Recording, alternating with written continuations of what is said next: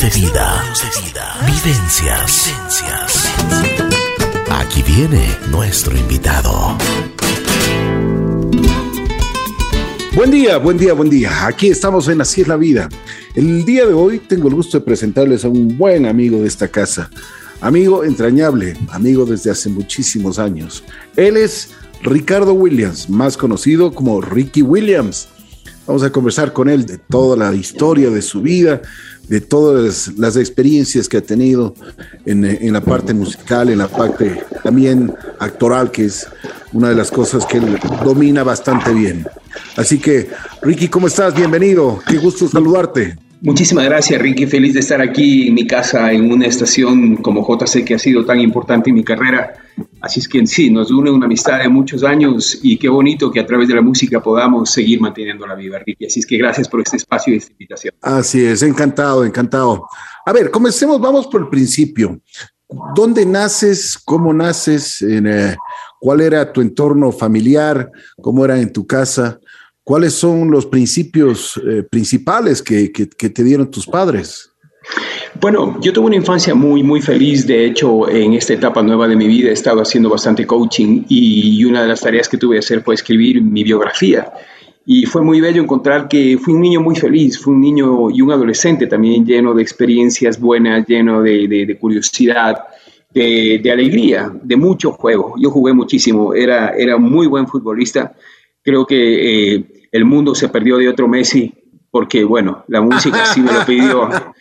No sabemos, pero es probable. Ah, me, encantaba, me encantaba la música, sí, desde niño, desde chiquitito. Mis primeros recuerdos son dibujar las portadas de los discos de mi papá, pasar muchas, muchas horas en una hamaca escuchando la autopista de los éxitos de radio musical. Eh, bueno, una radio que fue legendaria y bueno, después ya desapareció, ¿no? De, de Mailú, 57 radio musical. Exactamente, la autopista de los éxitos. Y bueno, un día tuve un trauma porque mis dos cantantes favoritos eran Rafael y Sandro y tú sabes que competían, ¿no? Era como una carrera de ah, Fórmula 1 y, ganaba, ganaba quien más votos tenía y me desconecté porque no quería que ninguno pierda. Así es que, sí, sí, la música siempre qué, estuvo buena presente. ¿no? Sí, no, amaba, ya te digo, para mí era mágica la radio. Y en ese sentido, pues a mí me, me, ya quedó sembrado en mi corazón el, el, el amor por la música en realidad, sin saber que la vida me regalaría eh, esta oportunidad inmensa de poder ser parte de ese mundo de la música a través de mis composiciones y mis creaciones. Y una cosa, em, en tu casa, ¿qué, qué, tipo de música escuchaban? Eh, bueno, como te decía, mi papá tenía mucho de Tom Jones, le encantaba Johnny Mathis, Dean Martin también, y ya en español, como te digo, había mucho de Rafael, que en ese tiempo era lo, lo, lo, más eh, fino que se podía escuchar en español, digamos, era un gran cantante. Luego llegó Sandro, claro, Perales, todos esos cantantes eh, a los que uno podía acceder, porque la verdad es que había, había muy poco. No sé si tú te acuerdas de una banda que a mí me marcó y de hecho fue porque me enamoré perdidamente de la cantante, fue de los tíos queridos argentinos. Uh, claro, claro, claro. Sí, me voy a morder la lengua, bueno, temas maravillosos. Entonces había mucho, y ¿sabes qué me marcó también, Ricky? Los, los discos de Navidad. Eh, había, villancicos tradicionales eh, norteamericanos, digamos, en inglés, que a mí me definitivamente me marcaron un amor muy grande por... Yo creo que eso incidió de alguna manera en mi música eh, porque hay, había mucha dulzura, había mucha, mucha magia la Navidad desde eso, ¿no? Sobre todo era antes, hoy se ha vuelto ya tan comercial que no creo que se pueda decir lo mismo. Entonces, hubo también había música clásica y te puedo decir dos discos que me marcaron en la adolescencia tremendamente fueron Jesucristo Superestrella y, Juan Salvador Gaviota. Son dos, dos eh, bandas sonoras, dos soundtracks que, que marcaron mi forma de pensar, mi forma de vivir y, también terminaron de reforzar este amor absoluto por la música. Así es.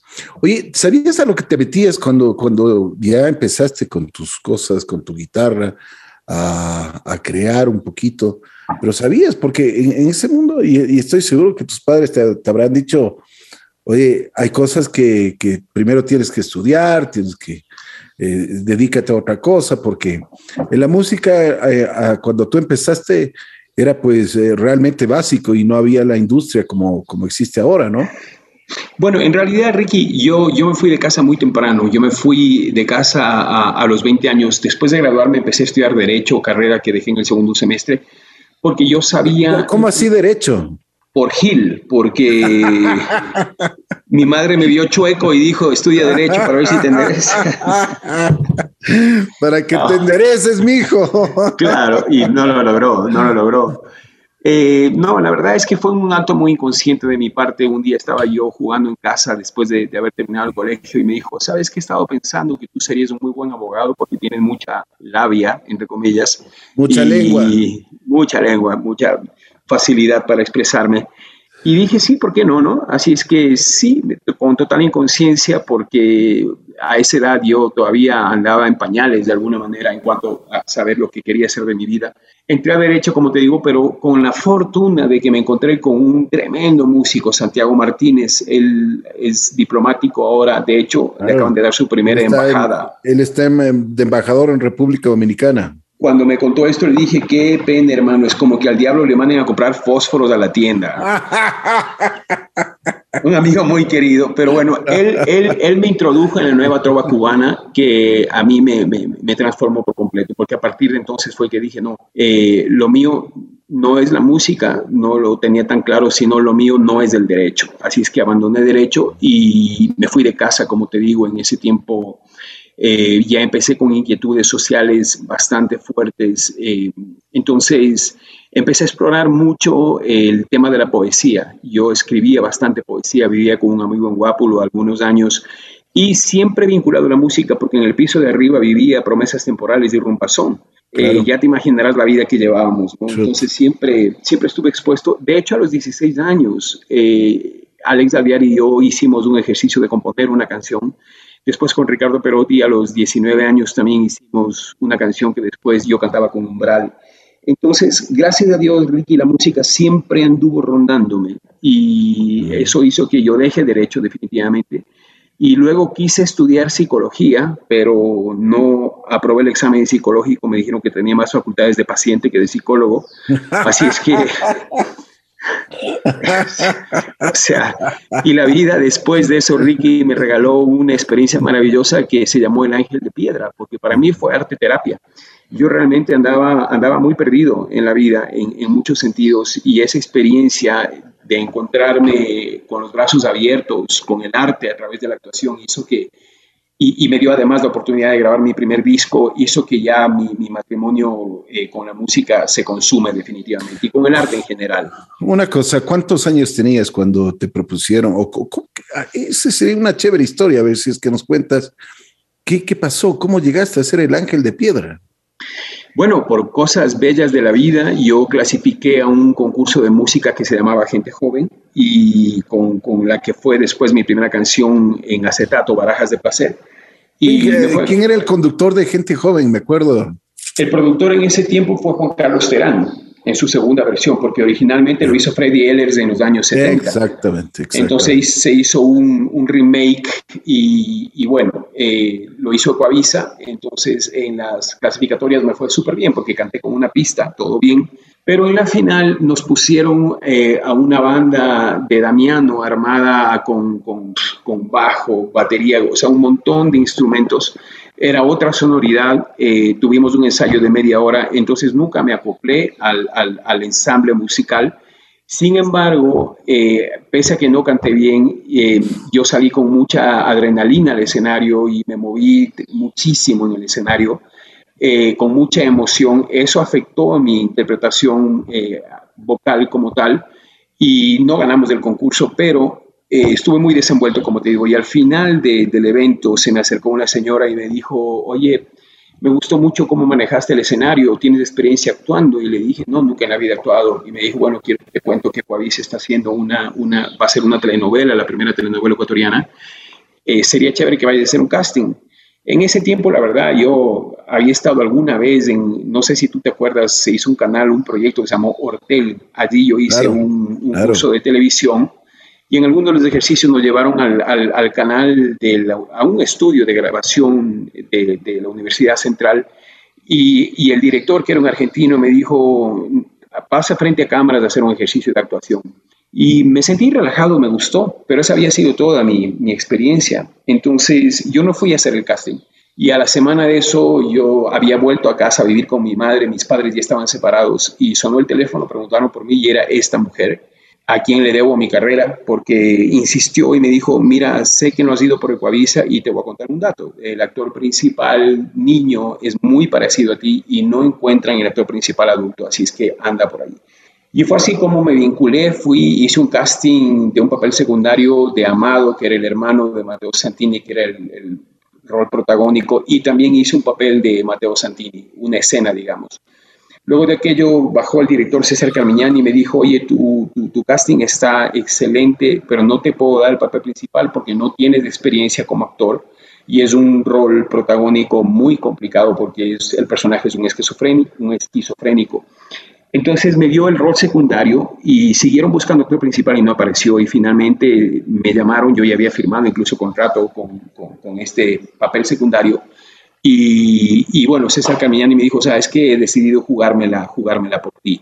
Así es que eh, sí, fue muy difícil para mí aceptarlo. De hecho, lo acepté feliz, Ricky, pero fue difícil enfrentarme al reto eh, por mi inseguridad, por mi, yo no tenía idea de actuar y yo decía, bueno, ¿qué va a pasar si no me va bien?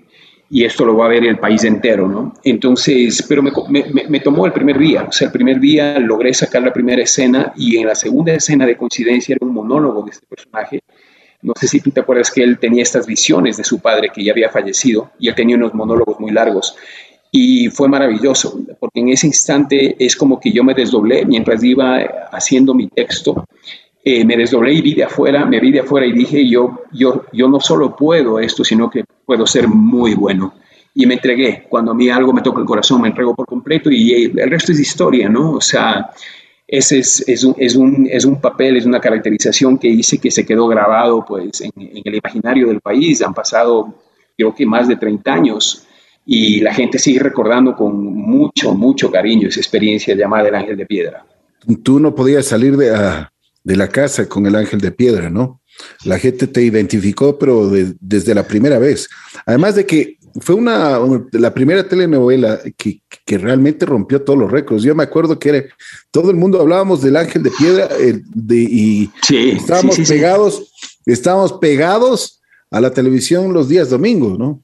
Total, 8 de la noche. Sí, Ricky, y, fue, fue asombroso desde todo punto de vista, porque, por ejemplo, yo me acuerdo un día que volvíamos, eh, nos recogía, me acuerdo, una, una Ford, eh, como una van antigua que había, ahí nos metíamos todos para ir a grabar, y, era un viernes, y ese día lo dejamos primero de regreso, después de la, grabación en Pinta. Lo dejamos a César Carmiñani porque se reunía con Javier Alvarado, que venía de Guayaquil, que era el dueño de Coavisa, para tomar la decisión clave de si se emitía el ángel de piedra a diario o, semanal. Obviamente todo el equipo, todos decíamos fuerza porque se emita a diario, porque decíamos, es imposible, nadie va a ver, nadie se va a enganchar semana a semana. Y eh, no había internet en ese tiempo, venía el fin de semana y pasamos en la incertidumbre de qué, qué irá a pasar, ¿no? Y cuando nos vimos el lunes con César, César nos dijo, chicos, lo siento, hice todo lo posible, pero eh, la producción es muy cara y se necesita que dure seis meses para poder recuperar y ganar la inversión que se ha hecho. Y nosotros, bueno, hechos del dolor, porque dijimos, ya, terminemos de este esfuerzo, ojalá lo vean nuestros papás. sin saber que, claro, fue, fue una movida magistral eh, y, una, y un riesgo que se tomó Javier Alvarado junto con César Carmiñani y fue magistral porque en realidad, como tú dices, eh, fue impresionante cómo, cómo, el país entero, semana a semana, en las oficinas, en las casas, se, se, volvió casi una cosa de culto, ¿no? Y, te digo, yo lo pude comprobar porque yo vivía en ese tiempo en un cuartito por la prensa y en un break comercial, en, un, en una pausa comercial, yo tenía que eh, ir a la casa de mi madre porque había una cena. Yo andaba en bicicleta igual que ahora y me, me, me, fui de la prensa al Hotel Quito, te juro, no más de 30 minutos.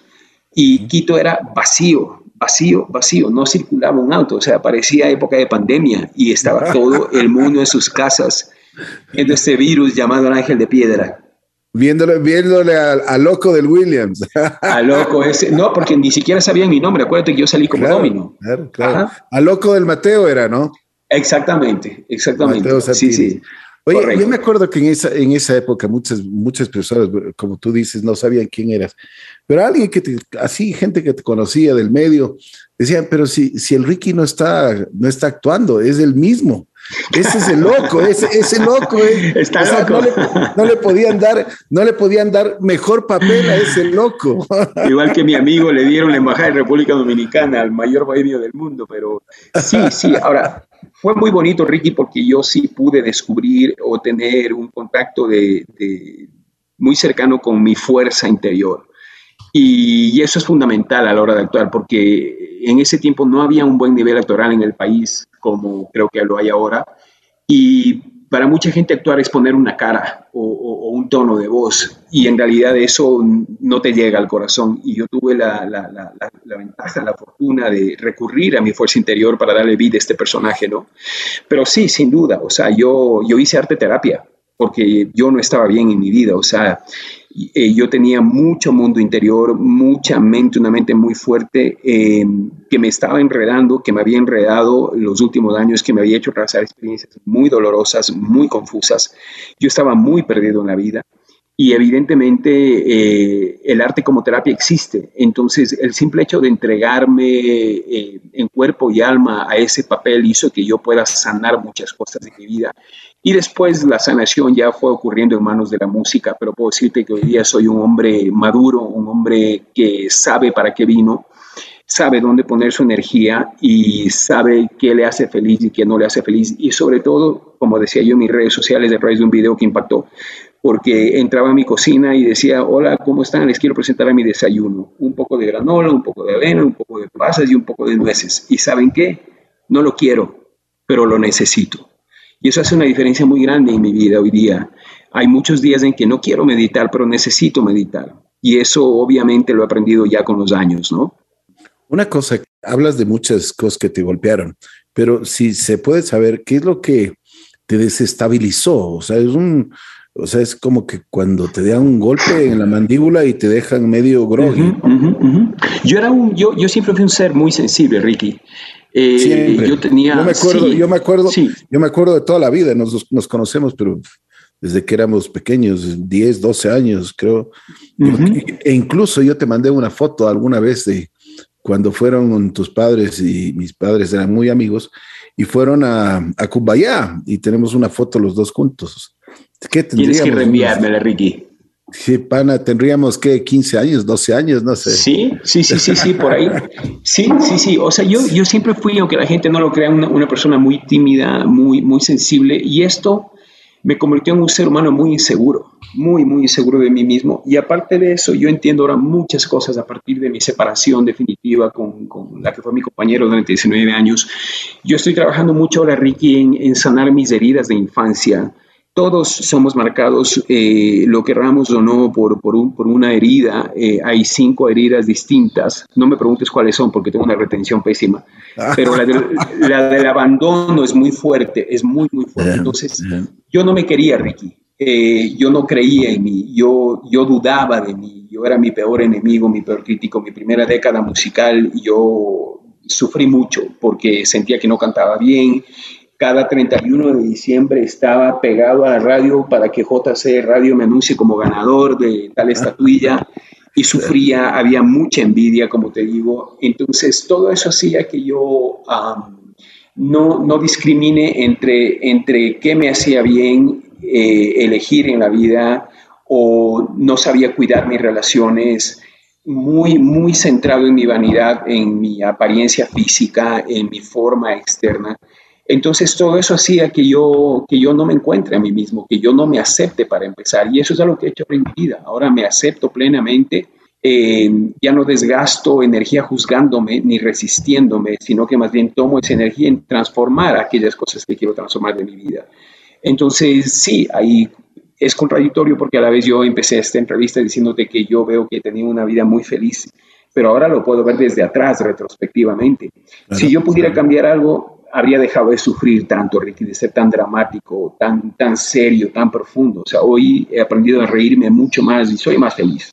Qué bueno, qué bueno, me alegro muchísimo, porque esa es, esa es la vida, ¿no? O sea, imagínate, si todos pudiésemos hacer eso, sería fantástico. me alegro mucho, me alegro mucho de que, de que tú hayas logrado este tipo de eh, virtudes que los virtudes y habilidades que, que los seres humanos debemos tener. Pero bueno, esto del ángel de piedra fue una, una locura. O sea, yo me acuerdo, pero era, o sea, y, me acuerdo una vez que, que, que creo que salimos a comprar algo, viniste acá a la radio y estábamos conversando y, y, fuimos a comprar algo, alguna tienda por aquí. Y la gente te decía, vi el ángel de piedra, vi el ángel de piedra. O sea, no te podían, o sea, y te querían, eh, en ese tiempo no había los celulares, si no te hubieran vuelto loco, ¿no? O sea, no había redes sociales, no había, no había, nada, no había nada. Claro, claro. Pero, pero, o sea, donde ibas, te reconocían y tú tenías la amabilidad de darles la mano, un abrazo, y la señora de la tienda se sentía, pero en la gloria que, que, Ricky le compró un, un, uh, un, tabaco y una Coca-Cola y, así por el estilo, ¿me entiendes? Sí, yo recuerdo cuando lancé mi primera canción, Ricky, JC Radio, Barajas de Placer, fue una locura. Nos fuimos como tres horas de entrevista y esa radio estaba llena de gente, o sea, la gente empezó a escucharnos, a conversar y empezaron a ir a la radio, o sea, sí, sí, sí, fue, fue, fue asombroso, la verdad. Es impresionante, yo, yo, y te lo digo sinceramente, hay cosas que tú has logrado, o sea, tú no te das cuenta, pero en el paso de los años, y es por eso que yo te propuse hacer esta entrevista, porque vamos a descubrir muchísimas cosas de Ricardo Williams, del famoso Ricky Williams, o sea, cosas que son interesantes y que el público capaz que no sepa. Porque después, o sea, ya tenías tanta fama. El, el, hecho de que todos, todos los domingos estemos clavados en la televisión, porque estábamos clavados en la televisión, yo me acuerdo, había cualquier cantidad de propaganda que vendió Ecuavisa. o sea, porque era, o sea, en, la, típica, ya en, las, en, los, en los últimos capítulos, ya era imposible ver, o sea, de lo que duraba una hora, te mandaban dos horas, o sea, era de propaganda, o sea, cinco minutos de, de, telenovela y las propagandas eran, pero... Interminables. ¿Sí o no? ¿Te acuerdas? Sí, sí, claro, claro, claro, sí, sí, o sea, fue como te digo, eh, fue, fue maravilloso el, ver el impacto que tuvo, ¿no? Eh, claro, la gente que, que, nos escucha y que no la vio tiene que entender que Quito eh, y el Ecuador eran, eran otro planeta, ¿no? era, era, era, absolutamente diferente, entonces había mucho menos exposición, es decir, hoy día tú con una canción y un buen video puedes pegar en el mundo entero. Entonces en ese tiempo la televisión tenía el poder absoluto, realmente, o sea, era, era una cosa asombrosa. Entonces, eh, yo creo que también impactó mucho el, el, para la gente el ver, el ver a González Suárez, el ver pintar, o sea, el ver imágenes de, de, de su propio país, ¿no? Claro, cotidianas. Exactamente, y hay una anécdota ahí, y es que hubo una lucha a, a pulso entre César Carmiñani y nuevamente Javier Alvarado, porque Javier Alvarado eh, quería que me voten. Javier Alvarado, antes de que empiece la grabación, ya estaban trabajando los niños, tenía esta teoría de que si el actor principal no era guayaquileño, la telenovela no iba a pegar en Guayaquil, ¿no? Y, yo renunciaba todas las noches porque decía, yo voy a hacer el ridículo y tengo terror a hacer el ridículo. Hasta que mi buen amigo Pablo de la Torre, que editaba ya... La, Pablito. Pablito, legendario. Octavo arte. Octavo Exactamente. Él, él, era el editor y una noche me dijo, ¿sabes qué? Puedes renunciar, no te va a pasar nada. Porque me cuenta esta historia de que Javier Alvarado realmente tenía incluso ya Antonio Belolio, que era un, galán de Guayaquil, y ojitos verdes, era un poco gordito, o sea, no tenía nada que ver con Cristian Norris. Pero en definitiva, eh, como, como basta que a mí me digas que no haga algo para que lo haga, y para que descubra por mí mismo si debía o no haberlo hecho. Cuando él me contó esto, yo dije, no, entonces sí voy a hacer ese rol protagónico. Y fue muy bonito, ¿no? Porque pudimos vencer todo el tema de que si tal persona no es de tal ciudad, en tal ciudad no va a pegar.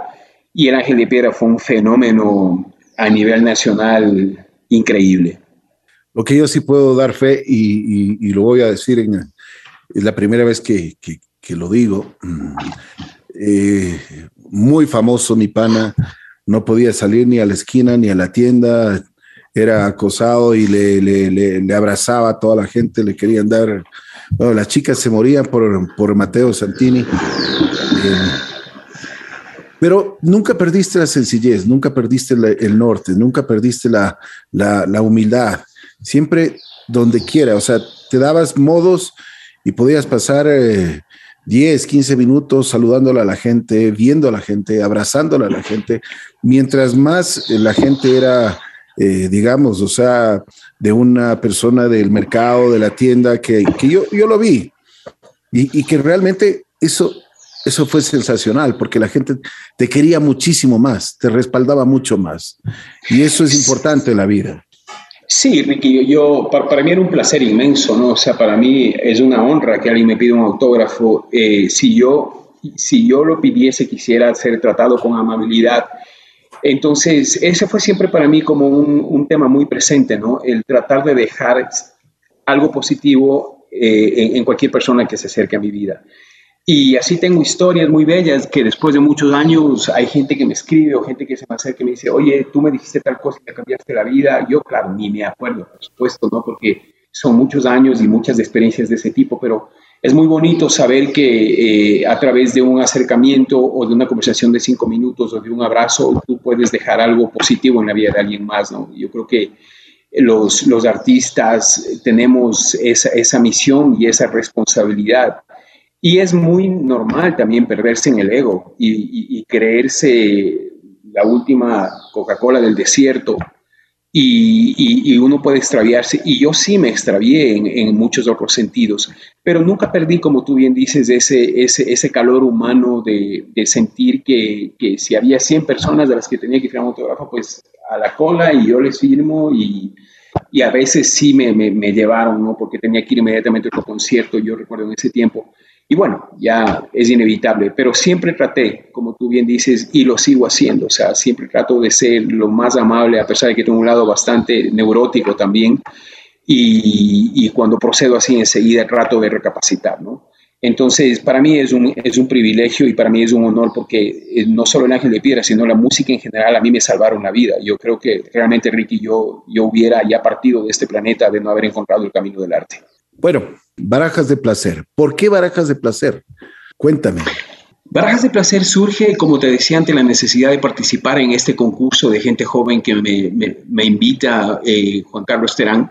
Yo no tocaba la guitarra en ese tiempo, yo no, y había escrito algunas cosas para Umbral, pero no tenía ningún eh, acercamiento a un instrumento musical, ni un teclado, ni una guitarra. Y Pablo de la Torre, una vez más, eh, que fue bajista de Harvest, tenía un tecladito en su casa y había unos, unos días antes me hizo escuchar una composición que había hecho que me gustó. Entonces yo lo fui a ver y le dije, oye, me, me, me, invitaron a participar en esto, hagamos, déjame oír otra vez eso que tienes y yo le pongo un texto. Entonces, em, en, ese, en ese tiempo, de alguna manera, yo andaba muy involucrado con el tema de, de experimentar el placer físico con las mujeres y andaba muy involucrado también en una relación con una muchacha llamada Ruby Chiriboga, que después se casó con, con Gonzalo Andaracro, con el pintor. Y fue una historia muy breve, de tres semanas. Yo perdí la cabeza por ella y le dediqué la canción. O sea, le escribí yo. De hecho, cuando Juan Carlos Terán me propone participar en Gente Joven, yo estaba con ella y yo dije, bueno, o sea, aquí voy a poner un clavo más a esta relación para que no, para que no se salga de aquí, ¿no? Y, así nace Barajas de Placer y para cuando yo canto Barajas de Placer eh, ya, y lanzo el disco, ya mi relación había terminado, o sea, yo ya... Eh, o sea, duro, como te digo, nada, fue, fue, fue muy intenso. Entonces, eh, por eso tú debes saber que hoy sin querer contigo tropecé y termina diciendo que siempre limpio jugaré porque ella ya me había barajado. Esa es la imagen, esa es, la, metáfora con las barajas, ¿no? O sea, en ese tiempo tú decías, sí, tal persona me barajó o me barajé o le voy a barajar. así es. Entonces de ahí, de ahí, fue que yo le puse, eh, tu corazón es negros, espadas, espadas tuve yo. O sea, hay, hay figuras bien lindas ahí que en realidad no me había puesto a analizar. Pero sí es una letra interesante desde esa perspectiva. Bueno, aquí estamos en Así es la vida. Ricky Williams, un gran amigo de esta casa. Tenemos el orgullo, la presentación para él. y por supuesto un honor estar conversando con uno de los artistas que hizo historia y que también ha hecho parte de esta industria. Ricky y Barajas de Placer, aquí estamos.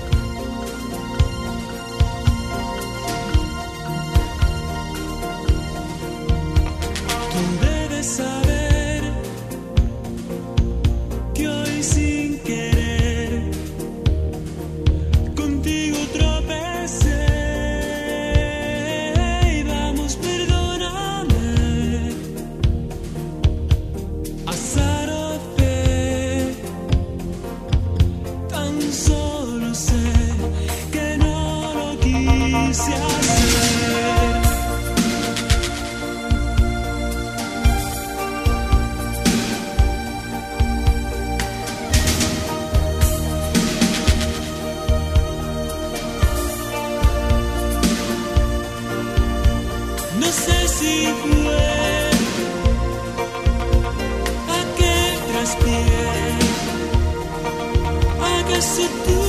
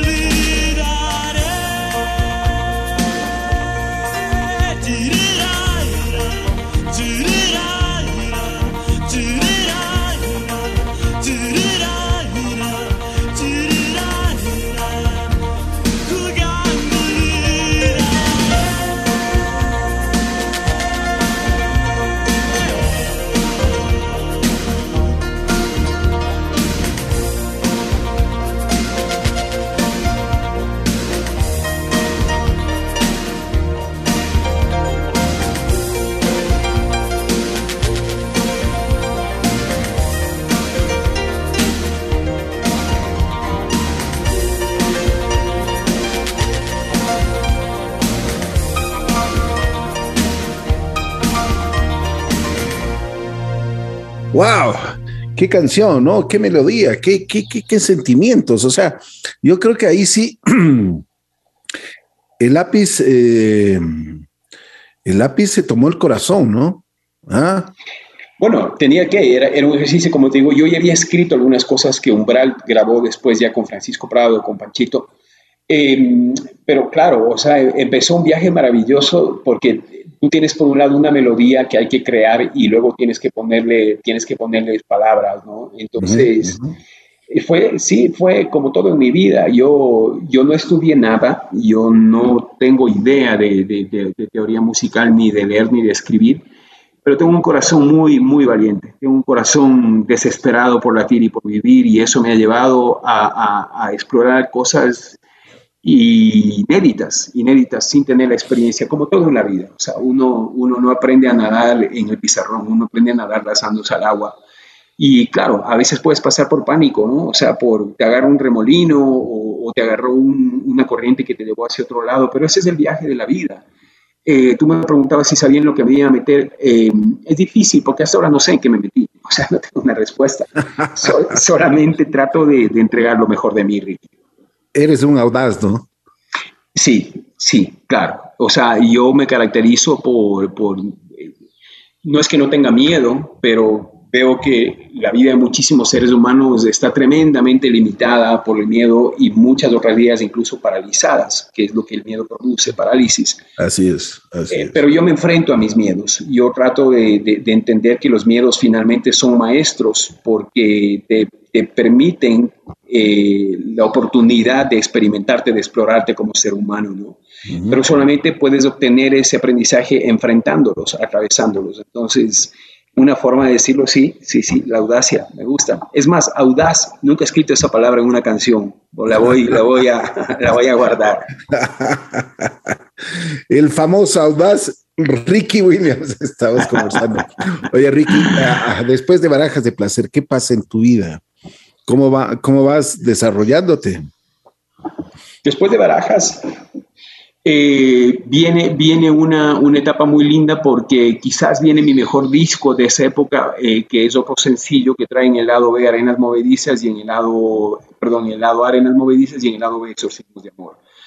Y son dos clásicos, o sea, de, los dos número uno, ¿no? Los dos número uno. No, en realidad, déjame contarte que, bueno, Arenas Movedizas, tú sabes, es parte de una telenovela que fue un fracaso porque eh, fue muy mala, la verdad hay que decirlo. Y por darte un ejemplo, o sea, yo hacía el papel de dueño del diario hoy y yo seguía siendo un hippie, o sea, yo no me ponía un terno nunca, ¿no? Entonces yo no me creí, yo no me creí ese papel, el papel del ángel de piedra sí me creí, pero el otro me costó muchísimo y creo que la historia en sí no dio para más, pero tuve la oportunidad de componer la canción de, de la telenovela y se convirtió en un éxito, ¿no? O sea, hay gente que a mí me dice, oye, yo solo me veía la telenovela, la telenovela para, para, porque al final cerraba con el videoclip de la canción. me veía la telenovela para escucharla. Entonces, Arena Movediza sí, de hecho, y ustedes tuvieron la gentileza de premiarla como la mejor canción del año en 1990. Pero volviendo a lo que te decía, yo nunca lancé exorcismos de amor. Yo nunca hice una gira de medios, porque lo que me ocurrió fue que estaba grabando el videoclip en Octavo Arte y Pascal Michelet en ese tiempo eh, ya estaba hasta la coronilla de, venir subvencionando a estos musiquitos que no le reportaban ganancias, porque en ese tiempo, pues. Él, y el Nayo, él y el Nayo, ¿te acuerdas? Sí, Nayito era ahí el que, el que, el que luchaba a nuestro favor. El que, y yo me quedé. Sí, sí, sí. yo me, quedé medias con el videoclip porque vino, vino Jean-Pierre, el hijo de Pascal, y me dijo: ¿Sabes qué? Hablar con mi papá y ahora sí tienen ya que pagar por estos trabajos y yo no tenía que caerme muerto. Y ahí se quedó Exorcismos de Amor. Exorcismos de Amor, eh, cuatro o cinco años después, eh, entra en, un disco que editó Adams, lo mejor de Perotti Williams, y ahí entra Exorcismos de Amor, que nunca, como verás, tuvo un videoclip y, y, empezó a sonar y pegó muchísimo en Guayaquil. En las discotecas lo ponían a las 2 de la mañana y no puedo parar. Y así fue convirtiéndose en, en, en un clásico, ¿no? Entonces, eh, es un disco muy, muy, muy querido para mí y todavía un disco como Domino. Yo me acuerdo una, una oportunidad, hablamos de mí y dijiste, oye, quiero, quiero que escuches una cosa que estoy haciendo, que realmente es, eh, este va a ser el boom. Bueno, entonces le dije, te dije, ok, ¿a qué hora? Me dijiste, verás, pasado las nueve de la noche, aquí al frente de la, de la Alianza Francesa en Octavo Arte, tienes que venir. Le digo, pero ¿por qué a las nueve de la noche? No, no, no, es que ya te voy a explicar, porque el asunto es de, la movida es así.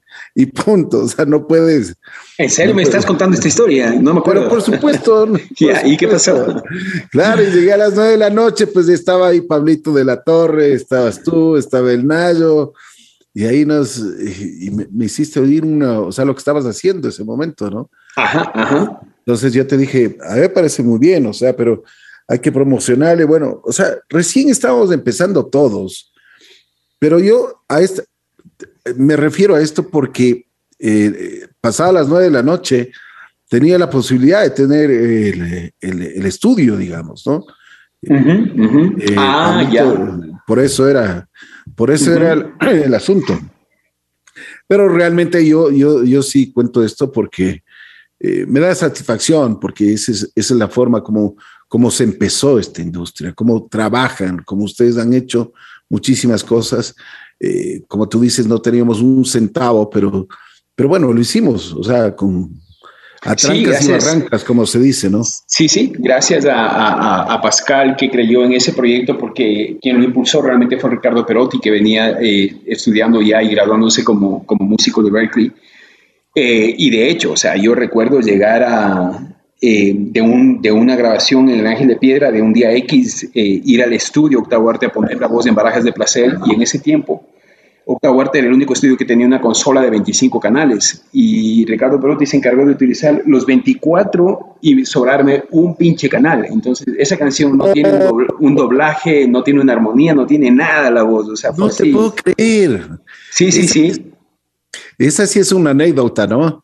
Claro, claro, o sea, por eso suena como suena, ¿no? O sea, pero si había un canal libre le metió una campanita, no importa, pero había que acabarse todos los canales. En el caso de Arenas Movedizas eh, ya hay un poquito más, más de producción porque cantó Denis Sullivan, pero tampoco tiene armonías, tampoco tiene doblajes y lo mismo Exorcismos de Amor, tiene una sola voz. Entonces, hoy por hoy estamos, para quien no vivió esa época, eh, era, era muy complicado. No podías editar la voz, no había autotune como hay ahora que te puedes corregir absolutamente todo. Allí tenías que cantar de veras, o sea, y si te equivocaste podías pinchar de cierta parte, pero la voz que, que, que, se escucha era la voz que tú podías sacar en ese momento. Oye, Ricky, a ver, escuchemos entonces, ¿te parece? Preséntala tú mismo. Arenas o exorcismos la que tú quieras primero. Bueno, eh, una canción muy, muy, muy preciada para mí por todo lo que ha ayudado a muchas mujeres en su camino. Para ustedes, amigos de JC Radio, esto es Sobre Arenas Movedizas.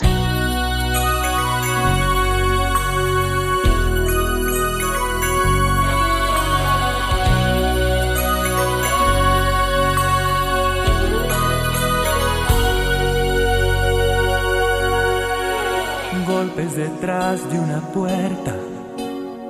Susurran que algo anda mal. Y al borde de un miedo que raya en vergüenza alguien empieza a llorar. El pánico ronda mis venas, el odio empieza a acechar. Nada de nombres, ni datos, ni señas, solo importa mi sexo, no me da solo soy una más. Una más, qué pena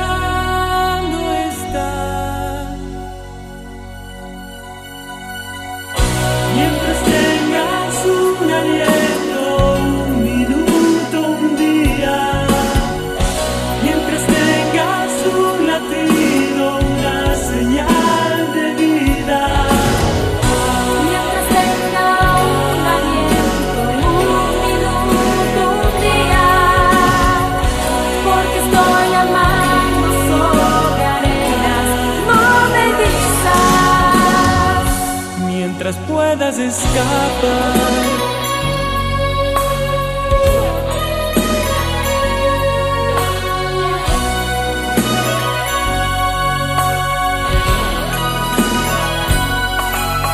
No apagues, hermana, tu rabia. Haz tempestad en tu mar. Cuéntale al mundo que tú andas harta de someterte y callar.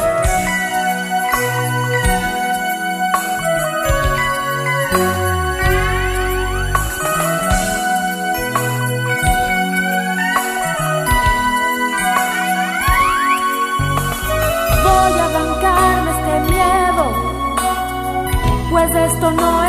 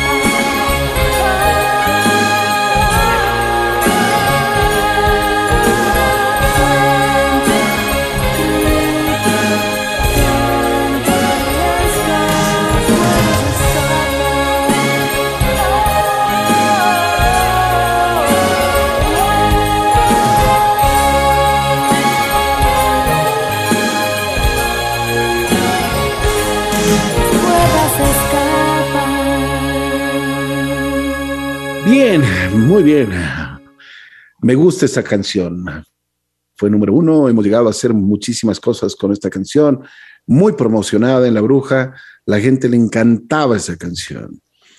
Pero, ¿qué más pasa en tu vida? ¿Cómo estaba ese momento tu vida? O sea, lo que Ricky Williams sentía.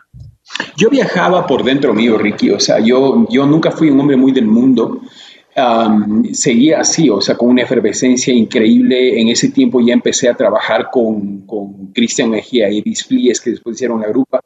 Eh, no, no entraba Cristian, estaba Carlito de Arboleda en los teclados. Y ahí viene una experimentación artística muy linda porque... Grandes músicos, ¿no? Grandes, grandes músicos. sí, grandes músicos. Y, y bueno, empezamos a hacer rock sinfónico y yo ya me empecé a meter en el tema de la ecología eh, el siguiente disco que yo grabo, que fue un gran fracaso, un disco espantoso, horrible, la peor portada del mundo. Me encantaría volver a verla ahora que ya estoy grande y que no me voy a ir de espaldas, pero es una cosa realmente horrible. Eh, si alguien tiene, por favor, SOS por un planeta azul, tómele una foto y envíeme para acordarme de los errores que no puede cometer. Pero lo bello de ese disco fue que me acercó al tema de la conservación, de la ecología, que en ese tiempo era absolutamente nuevo, ¿no? Entonces, eh, el, disco era un maxi single de cuatro temas, traía una canción que daba título al, maxi, se llamaba SOS por un planeta azul, donde, eh, si no me equivoco, ya pude grabar con niños. Fue la primera vez que no tengo ni siquiera esas canciones, Ricky, con eso te digo todo, me encantaría tenerlas. Eh, y luego traía otro tema que se llamaba Feliz Cumpleaños Tierra que era un tema muy bello que hicimos con Marcel Pérez y sobre todo que tenía canto de ballenas. Grabé un videoclip que lamentablemente también se perdió con los años. Ahora me acuerdo que tenía un videoclip muy lindo. Y eso, eso me permitió experimentar, como digo, musicalmente. Yo siempre fui un fanático de Genesis y particularmente de Peter Gabriel. Y empecé a trabajar con todo el tema de máscaras y trajes de, de, de bufón y de mallas de ballet en el escenario y esto generó mucho, mucha, mucha polémica en, en, la gente. Hay gente que le encantó, hay gente que, que, realmente, eh, y hablo cuando hablo de gente, hablo de 15 mil personas gritándome fuera, fuera. Y no, pudo, no pudimos seguir tocando. Esto fue en Celebration, en la Plaza de Toros. Y, y fue, fueron experiencias que a mí me hicieron más fuerte, porque aquello que no te excluye en realidad te hace más fuerte, ¿no? Y yo siempre me encaré así, o sea, con esa audacia que tú bien decías, eh, como un experimentador, como un explorador, y de alguna manera en, en, ciertos aspectos me adelanté mucho en el tiempo a lo que el país quería o estaba listo para escuchar o para, o para discutir, ¿no? Pero bueno, ese ha sido mi camino y de alguna manera he sido un pionero y, no lo hice por serlo, sino simplemente por conocerme y explorarme como ser humano. Antes hablabas de celos, celos profesionales y, que la gente envidies también. Porque a veces te, yo me acuerdo que decían, no, pero es que él no, no hace un espectáculo así, no está bueno en tablas. Una pregunta, antes de olvidarme, tú estudiaste eh, en la parte vocal, en la parte ya de, de, tú tenías una persona, y me acuerdo clarísimo, una persona, una señora que te enseñaba a cantar, ¿cierto? Blanca Hauser. Sí, en ese tiempo era así como, wow, hay una persona de canto, qué increíble. Pasé por allí, sí, eh, ni siquiera sabía decirte en qué época, quizás en la época de umbral, para explorar mi, mi, mi, técnica vocal. Pero te puedo decir algo, Ricky. Eh, yo he aprendido a cantar con los años. O sea, yo escucho mis primeros discos y no me gusta mi voz. Creo que yo soy un cantante, no, no creo, estoy, estoy seguro. Yo soy un cantante eh, que, que lo, lo, hace con el corazón. Y a medida que mi corazón ha ido sanando en mi vida, mi, mi capacidad de cantar ha ido también creciendo y ha ido mejorando. Entonces, eh, hoy tengo una voz mucho más real, hoy verdaderamente he encontrado mi propia voz y eso hace que mis interpretaciones sean mucho más serenas incluso y que pueda eh, experimentar tonos más altos incluso. Pero de alguna manera sí, el trabajo con Blanca Hauser me ayudó muchísimo, pero es una experimentación, como te digo. O sea, yo no soy un, dotado de una gran voz, pero sí de un gran corazón. Y mis interpretaciones tocan a la gente porque tienen corazón en ellas. Sí, yo sé, yo sé. Como tú dices, no tendrás la voz de, un monstruo de, Rafael, pero, pero la tienes y, sabes, sabes cómo llegar a la gente, que es lo más importante. No, inclusive aquí en el medio hay cantantes fantásticos, ¿no? O sea, Pancho Terán, Pancho Prado, en Guayaquil hay, hay monstruos también, pero en lo particular, como te digo, yo siempre eh, elegí incluso para escuchar voces que, que, sí, muchas son de una gran calidad eh, vocal y técnica, pero yo me quedo con las voces que te expresan realmente algo. Y hay mucha gente que me escribe y me dice, eres el mejor cantante del Ecuador, y yo me río, ¿no? Y les digo, muchísimas gracias. O sea, no les corrijo, si lo quieren creer está bien, pero yo conozco mi, mi, mi, verdadero talento y, mi talento viene de adentro. Yo eh, realmente admiro mucho a Brito y... Claro. Brito es excelente, ¿no? Es buenísimo. Claro, claro tremendo. Así, es. Y sabes qué, lastimosamente se perdió ya en la escena muy poco, pero se va, se va. Ayer hablé con su pareja, se, eh, migran, a Estados Unidos. a Estados Unidos. Bueno, pero, pero yo te, voy a decir, alguien, y tú vas a estar de acuerdo, Felipe Terán, qué voz, o sea, que, y además de que él, él tenía la facilidad de ser muy versátil, ¿no? O sea, sí, mi querido, mi, querido Piero, siempre tenemos esa relación. Él me llama George Michael y yo lo llamo Piero, ¿no? O sea, sí, sí, sí. Eh, su hermano Pancho también, tremendo cantante. Pancho es un artista que yo admiro muchísimo porque él tiene lo que, lo que yo admiro, él tiene una capacidad de, expresar hermosa y es impecable en su ejecución técnica, ¿no? Qué bueno, qué eh, bueno. Sí, sí. Bueno, vamos avanzando.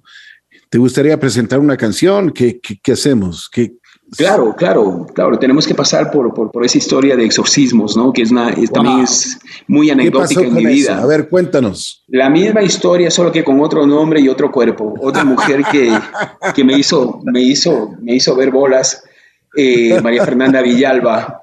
Eh, la misma historia, yo seguía viviendo en este cuartito donde dice el ángel de piedra, habían pasado dos años o uno, ya no recuerdo muy bien y nos involucramos otra vez en una historia de menos de un mes. Eh, ella sí se enamoró del personaje del ángel de piedra y no sé, creo que cuando ya me conoció y me tuvo dijo siguiente y pues no funcionó. En definitiva, una mujer muy bella, pero eh, yo no supe conquistarla o, retenerla a mi lado. Y vivía por mi barrio y había muchos perros y yo fumaba muchísimo y yo vaciaba ceniceros y y es de eso, en realidad yo necesité un exorcismo porque tuve el coraje de llamarla un día y decirle, ¿sabes qué? Ella empezó a hacer lo que le daba la gana conmigo, porque sabía que me tenía a sus pies. Y yo, por un tema no de orgullo ni de vanidad, sino de supervivencia, la llamé y le dije, ¿sabes qué? No puedo volver a verte nunca más, porque puedo perder mi vida por ti. Y le escribí Exorcismos de Amor como, como, una, como una despedida a ella y una bienvenida a mí de vuelta a la vida, porque yo, como te digo, eh, si bien decía que el ángel de Pierre me ayudó a sanarme, yo seguí en una década, mi primera década musical fue muy oscura, fue muy, muy difícil. De, de, buscarme, perderme, buscarme, encontrarme, volver a perderme. Entonces, eh, esa es la historia detrás de Exorcismos de Amor. Vamos entonces a escuchar Exorcismos de Amor.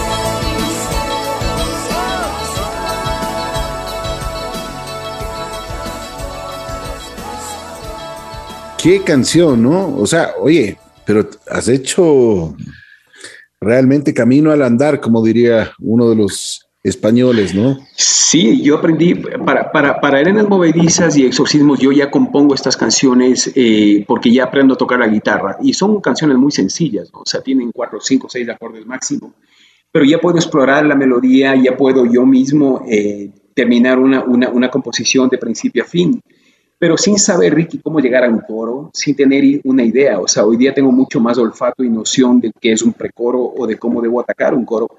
En ese tiempo eran canciones que nacían simplemente de mi alma, de mi necesidad de, de, seguir vivo y de, y, y de, expresarme a través de la música.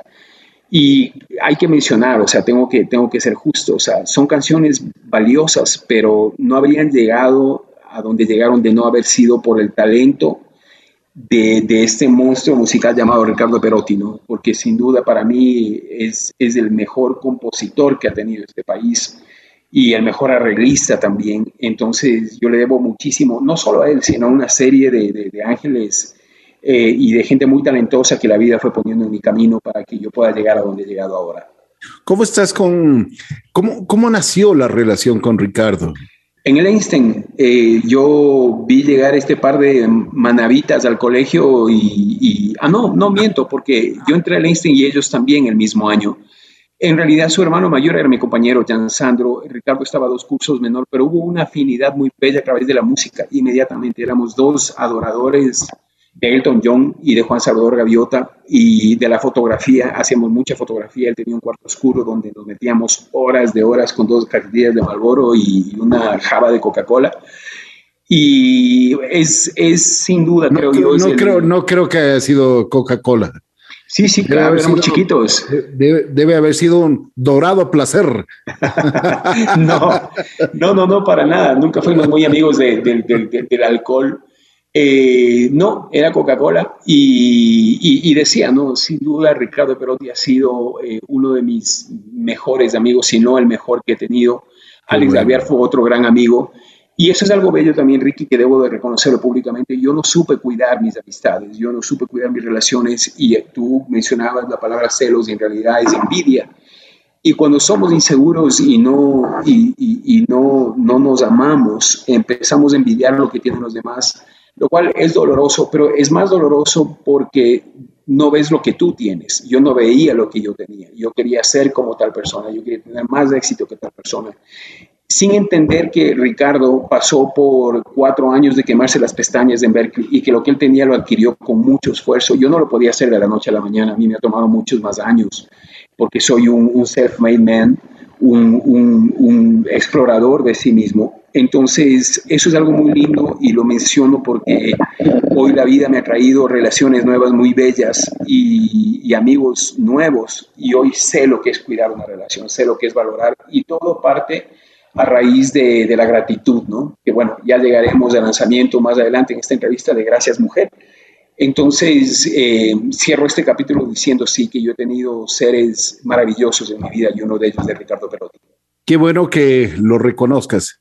Yo siempre digo una cosa, que el ser humano tiene una, eh, algo especial. Cuando una persona eh, es grata, cuando una persona tiene gratitud, pues realmente está al otro lado, ¿no? Me alegro muchísimo, Ricky, que, que, que, tú lo sientas. ¿Cuál fue, la, ¿Cuál fue una de las canciones que hiciste con, con Ricardo? En realidad, la única que hicimos con Ricardo eh, fue Ángel, el lado B de Barajas de Placer. Ahí cantamos yeah. juntos. Yeah. Nunca más grabamos nada y curiosamente, eh, hace muchos años alguien subió eh, Hoy ganas tú a, a, a, YouTube y lo puso como, como Ricardo Perotti y Ricardo Williams y recién en una entrevista decían el gran éxito de Ricardo, pero Ricardo ya no estuvo y en realidad el Ricardo no tuvo nada que ver, quien, quien estuvo detrás de eso en los arreglos fue David Gilbert, eh, baterista del Rica en los primeros años. Eh, de, nunca más que yo recuerde, hicimos un proyecto, pero que nunca sonó en radio, que se llamó Verdes Canciones de Niños para Niños. Y, y, no más, así, en el 96 grabamos ¿Qué pasa con Galápagos? También, que fue una composición del Rica pero nunca sonamos como dúo en radio. Lo que tuvimos y sonamos fue muchos años como amigos y como creadores y, buscadores, ¿no? Y todavía de vez en cuando, bueno, le acabo de enviar Gracias Mujer la semana pasada y me dijo qué canción tan cortavenas, me encantó y bueno, quedamos en tomar una, botellita de vino cuando venga la próxima vez al Ecuador. Eh, porque lo quiero muchísimo, realmente lo quiero muchísimo y yo he sanado mi vida pidiendo perdón todas las personas que he tenido que pedir perdón. Y encendiendo una vela por aquellas que yo considero que me, que, me lastimaron en el camino sin que yo lo haya merecido, pero la vida es eso, la vida es lastimarnos y lastimar a otros hasta que uno va adquiriendo conciencia y empieza a, como te decía, a cuidar de lo que la vida nos trae. Y lo que tú decías, la gratitud es, es maravillosa porque eh, nos permite enfocarnos en lo que tenemos, si siempre estamos enfocados en lo que nos hace falta, pues no vamos a ser gratos con la vida. Y es una ley espiritual. Cuando tú dejas de ser grato, el universo te cierra el grifo de bendiciones y te dice, no te puedo dar más porque lo que te he dado no lo valoras y siempre estás pidiendo más. Y funciona a la inversa también. Cuando tú das gracias, el universo te dice, ahí te va más, ahí te va más y no para nunca de seguirte. Vamos entonces a escuchar. Ángel, ¿no? Ángel, así es. Vamos, Ángel. están. Los dos ricas, Rica Perotti, Rica Williams. ¿Estamos? Estamos.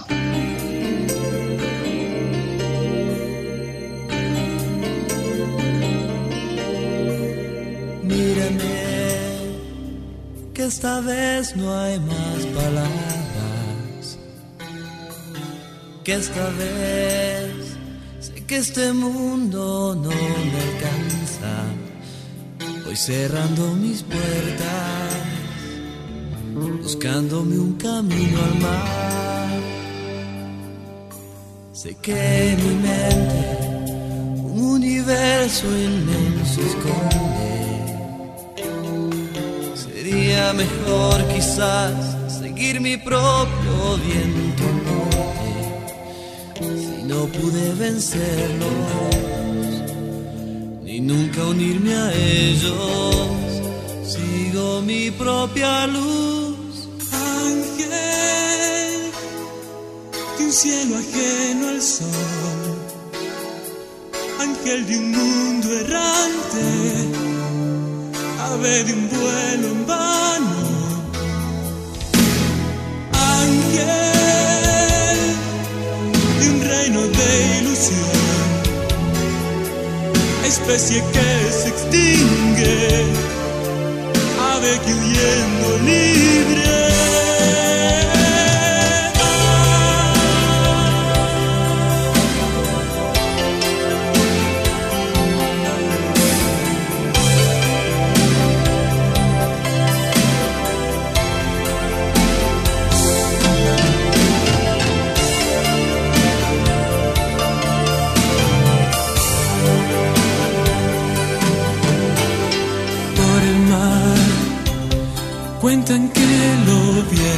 Pasar por el mar, invocando su tempestad de fábulas sin un final. Más que una leyenda. Y duendes locos de atar. Oh, más que de piedra soy ángel, un cielo ajeno al sol, ángel de un errante,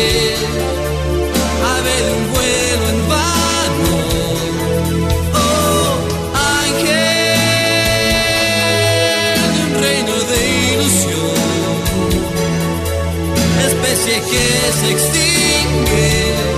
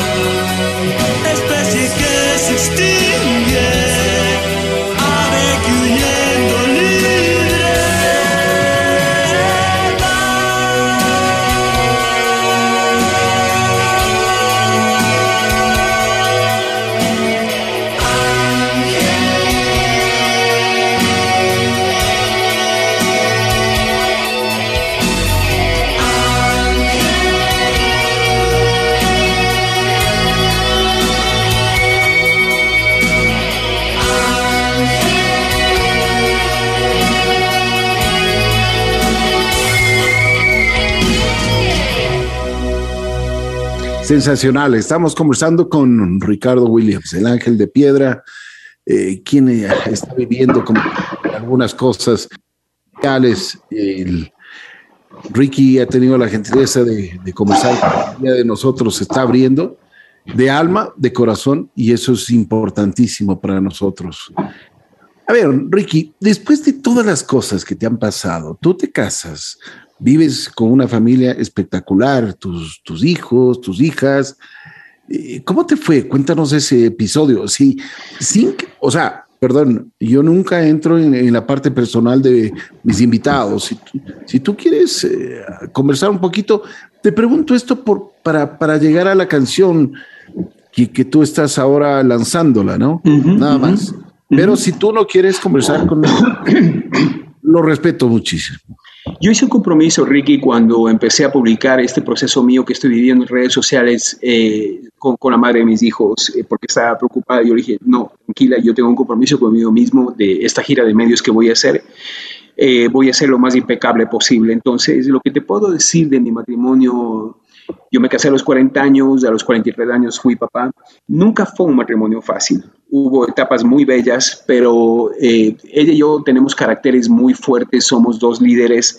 Y en la primera década a mí me fue muy bien porque económicamente mi carrera despegó muchísimo a través de una innumerable cantidad de discos que yo eh, produje para ONGs, para el Estado, con temas sociales. Eh, el caso, por ejemplo, de, Menos Hombre, Más Humano en el año 2000 o el caso de eh, Si Te Tocan ya después, años después.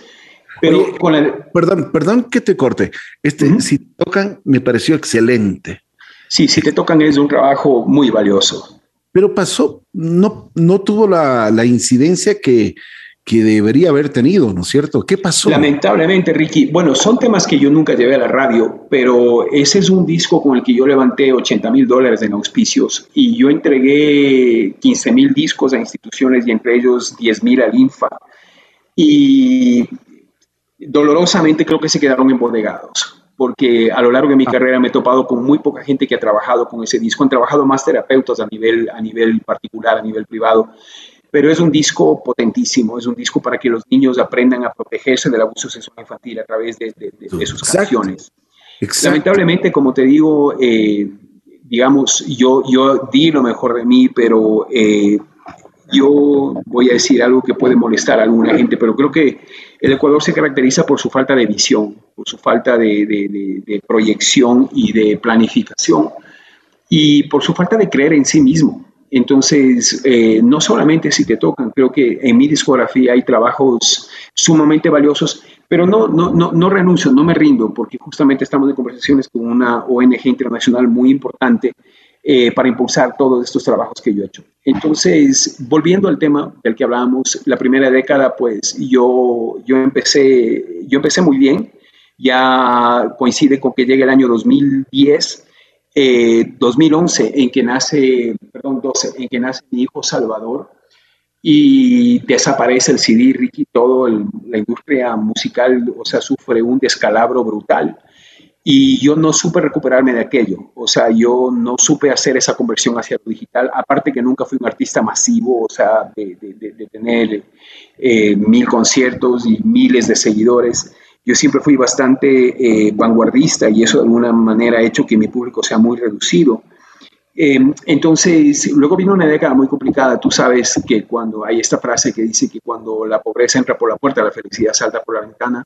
Y empezaron muchos problemas por, ese, por, ese, por esa razón. Y yo puedo decirte que después de 19 años de matrimonio tengo paz y, y he podido rehacer mi vida en, un lapso de tiempo muy corto, apenas este domingo voy a cumplir cuatro meses, ya no hablo de separado, sino de reencuentro conmigo mismo. Y viene ya esta etapa de sanar las heridas, pero yo comprendo lo que te decía al inicio de la entrevista. Ahora yo comprendo que es muy complicado cuando tú llegas a un matrimonio sin haberte sanado antes como ser humano. Los problemas en el matrimonio no, no, no son particularmente por el matrimonio, sino por los, los problemas que uno viene trayendo. Y esas heridas que yo mencionaba hacen que nuestro amor se degrade, que nuestro amor se desvirtúe. Y eso fue lo que nos fue pasando un poco como pareja. Esas cargas, ¿no? Esas mochilas, que, esas mochilas que cargamos. Exactamente, y que, y que, y que deforman la luz del amor y lo convierten en sombra, lo convierten, llamamos amor a muchas cosas que en el fondo no son sino necesidades y expectativas. Y supuestamente amamos al otro tal y como es, y sin embargo luchamos todos los días abrazo partido por, por, por, por cambiarlo, ¿no? por hacerlo a nuestra imagen y semejanza.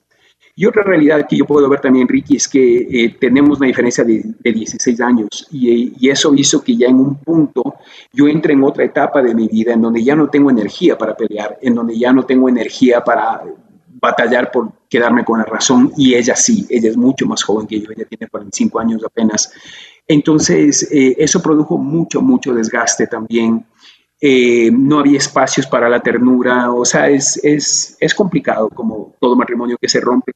Pero lo importante, lo importante es que ella está bien, lo importante es que, que yo estoy bien, que nuestros hijos están bien y que podemos rehacer nuestras vidas. Yo estoy en paz, como te digo, porque como dice Rubén Blades, es fácil juzgar la noche al otro día, pero yo di lo que pude con mis limitaciones, ella igual con sus limitaciones y lo importante es que hubieron momentos muy bellos, hubieron etapas muy, muy ricas eh, y, y, y, lo más bello de todo, que pudimos traer tres hijos hermosos al mundo, ¿no? Ella es una gran madre, eh, es una mujer muy, muy, muy fuerte, muy poderosa y yo soy un gran padre también y de alguna manera eso ha hecho que podamos eh, estar en paz, no tener que pasar por, por conflictos, ni, ni, por abogados, ni absolutamente nada de eso. Yo me fui con, con, con cuatro cosas y con mi bicicleta, con lo que traje al matrimonio y con la paz, como te digo, de, de, de haber luchado durante mucho tiempo y, y, ahora la paz que tengo es algo que no lo cambio por nada. Esta mañana subí un video, un video en redes sociales donde yo decía, es curioso, pero a pesar de que estuve solo en este San Valentín después de 19 años, siento más amor y paz en mi vida de lo que tuve en los últimos 10 años de matrimonio. Yo tenía mucha soledad, mucha, mucha tristeza.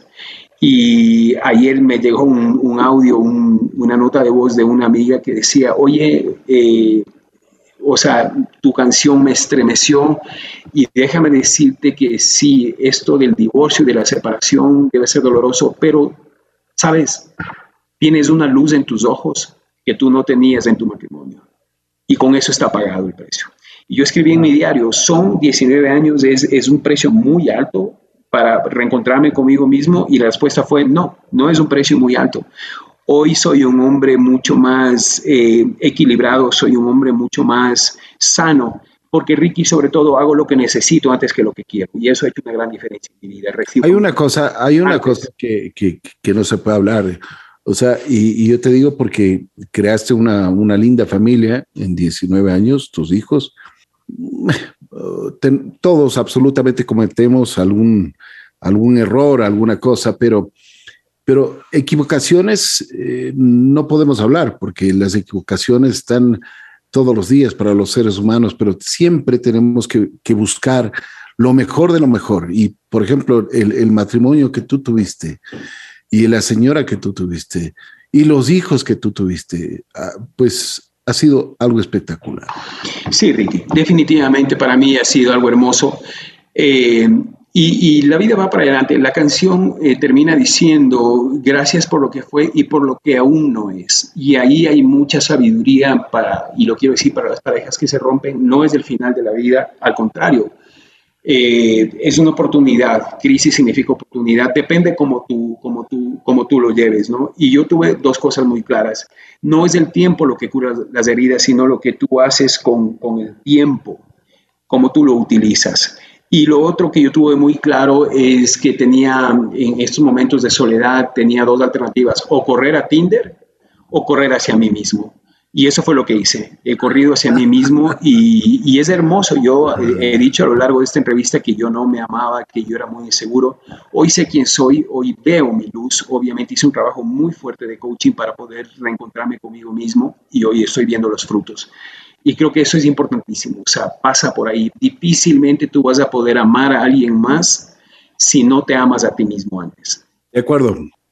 Bueno, señores y señores, ahora tenemos a Ricardo Williams y ahora nos va a presentar su último tema, que realmente yo, yo considero que es un agradecimiento y me parece muy bien. Un agradecimiento y salir por la puerta grande, decirle gracias. Mm, qué lindo. Gracias. Claro Salir con nobleza y gratitud. Exacto, exacto. En la vida, donde, donde tú salgas tienes que salir bien.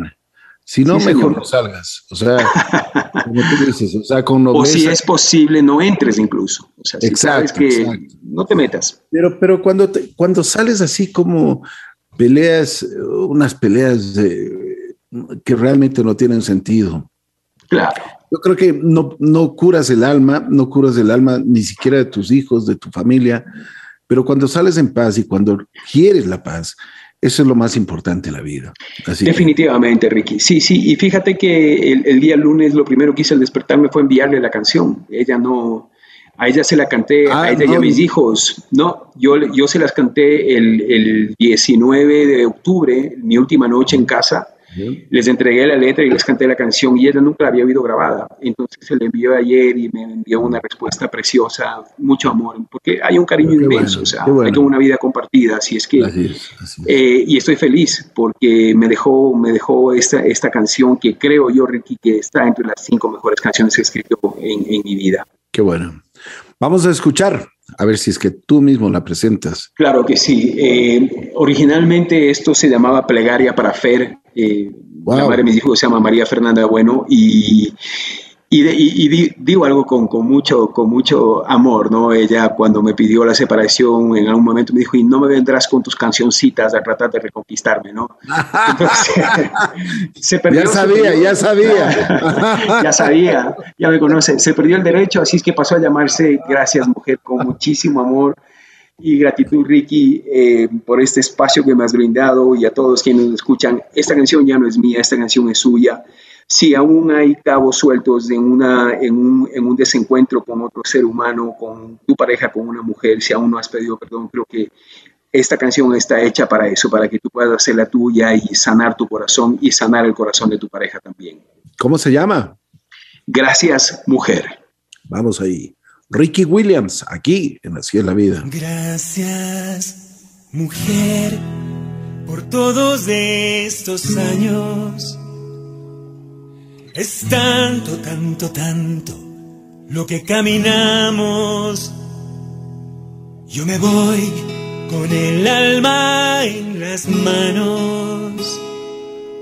Tú te quedas a recoger tus pasos Nuestros hijos serán nuestros aliados.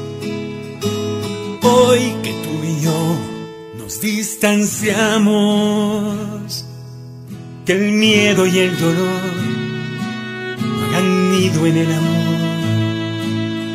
y que a nuestro corazón nadie le quite lo bailado. Bailaré, bailaré, bailaré mi sombra en la pared. Entre los escombros bailaré. Baila, baila tú también. Con mis huellas en tu piel. Por todo lo que fue y lo que no, te doy las gracias. Mujer, hay quien dice todo ha terminado. Que el diablo se hizo viejo, pero no sabio. Más recuerda que antes de caer, el diablo fue de luz y fue al lado que al miedo y el dolor se nos lleve el amor que a nuestro corazón nadie le quite lo bailado.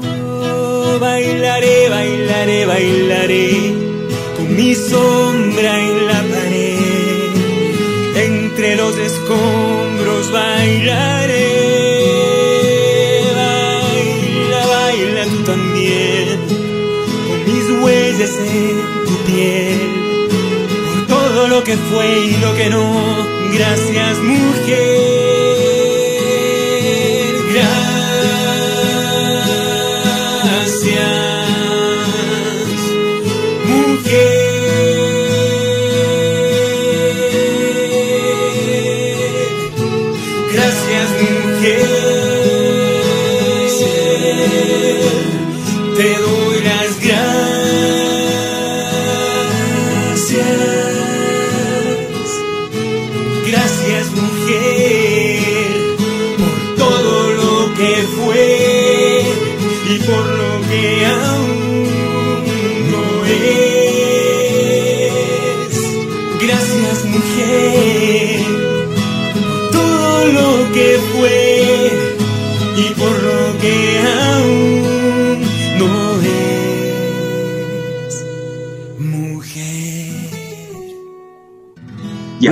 quiero agradecer muchísimo. Realmente ha sido una satisfacción grande, como siempre, conversar un poquito, ver el, otro lado del, Ricky Williams de, que, vemos en las tablas, el Ricky Williams que vemos en la televisión.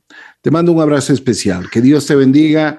Eh, como siempre te, te lo he dicho, eh, realmente eres una parte muy, pero muy especial de aquí, de JC Radio y por supuesto de mi persona.